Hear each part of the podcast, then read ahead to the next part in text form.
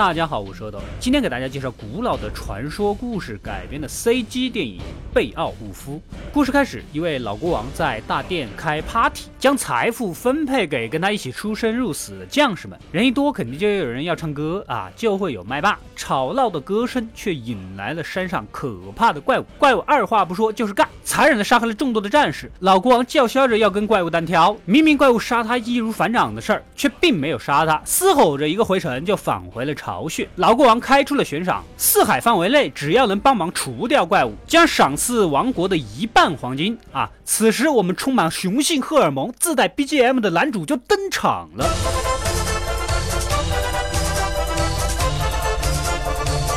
由于我们这位英雄自带的音乐着实感染人，国王决定当夜开 party 庆祝他们的到来。第二个目的呢，也是再次把怪物给吵过来。深夜，国王对贝奥武夫说的话是话里有话呀。然而贝奥武夫当然是一心只想杀怪拿奖励，最多就是对老国王的漂亮王后有一点点的好感。不久后，怪物终于被吵得受不了，闯入了大门，几下子就把男主久经沙场的精英手下搞死了一大半。男主趁此时看清了。怪物的套路啊，寻找弱点，发现这个怪物耳膜外露。啊，这么隐蔽的器官露在外面，一看就骚的不行。男主果断出击，狠狠攻击怪物的弱点。虽然让怪物给跑了，但是呢，留下了一只手。回到洞穴的怪物，由于伤势过重，没医保，去不起医院，就挂了。然而，怪物还有一个母亲。嗯，显然这一刺激将会换来更加恐怖的报复。老国王知道男主干掉怪物后非常开心，立马就让当地的诗人，也就是他们古代的媒体频道，大肆宣扬男主的英雄。事迹，整个颁奖晚会都在欢乐的气氛中进行着。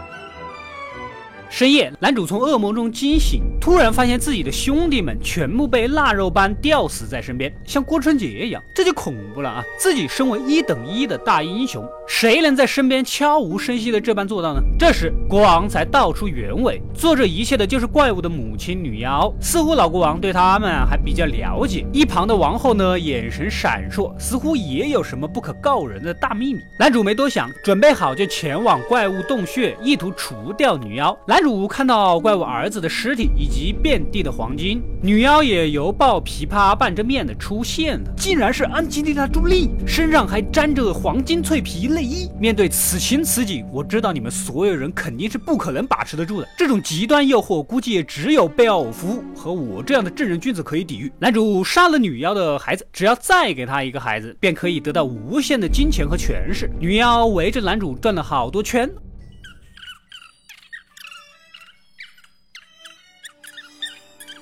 晃的男主有点晕，半推半就下，也就默认接受了。回到大殿，男主骗大家已经杀死了女妖，可只有老国王心里有数。知道他并没有杀死，突然间下令将王位传给贝尔武夫，就跳楼自杀了，好像得到了解脱一般。而在接下来的三十年的时间里，男主呢也真的成为了最强大的国家，拥有了无数的金钱，顺便也继承了老国王的王后啊，这都可以继承，还有这种操作。当然，男主也有得宠的后宫小甜甜，好事儿全让他给占了啊。夜里，大家正快乐的开 party，一个奴隶又捡回了男主三十年前作为交换留下的那个黄金酒杯。这预示着平静三十年的女妖会再次出现搞事情。晚上做梦呢，男主甚至梦见了当初跟女妖约之后生的孩子要过来亲手夺走他一切最爱的。当夜，王国的教堂就被飞龙给烧了。原来这条龙就是男主的儿子，他来一一夺走男主当初签约得到的一切。如果自己再去找其他英雄来屠龙，结局无非就跟自己一样，受到女妖诱惑，生下孩子三十年之后又轮回一次。虽然年事已高，然而男主决定还是自己亲。手结束这一切，稍作准备就去找女妖谈，但是为时已晚，土豪金真龙已经开始行动了。男主找机会跳到了龙的身上，靠一个铁链子勾着，而龙的目标也很明确，先杀死男主的最爱，也就是王后和小甜甜。男主呢也着急呀，不断的攻击龙脖子上的弱点，甚至为了能更接近龙的心脏，挑断了自己的手臂，一个极限学前班荡秋千荡了进去，一把拉出了心脏，杀掉了土豪金龙，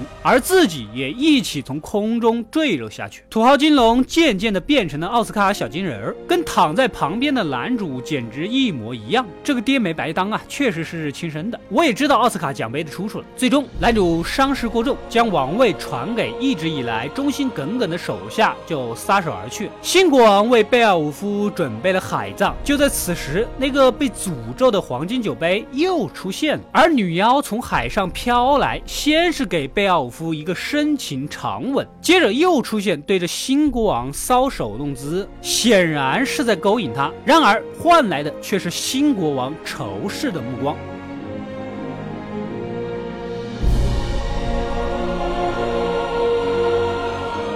故事到这里就结束了。这部十年前的 CG 电影，当年就是业内的标杆，就算放到现在也是顶级的。另外，我知道有些人肯定要反驳说了，最后他们对视没有给出结局啊啊，这是开放式结局。阿斗，你瞎说！来，我们模仿他抿着的嘴型，拧着眉毛，鼻孔揣着粗气，胡子的地方微微颤抖，很典型的愤怒表情。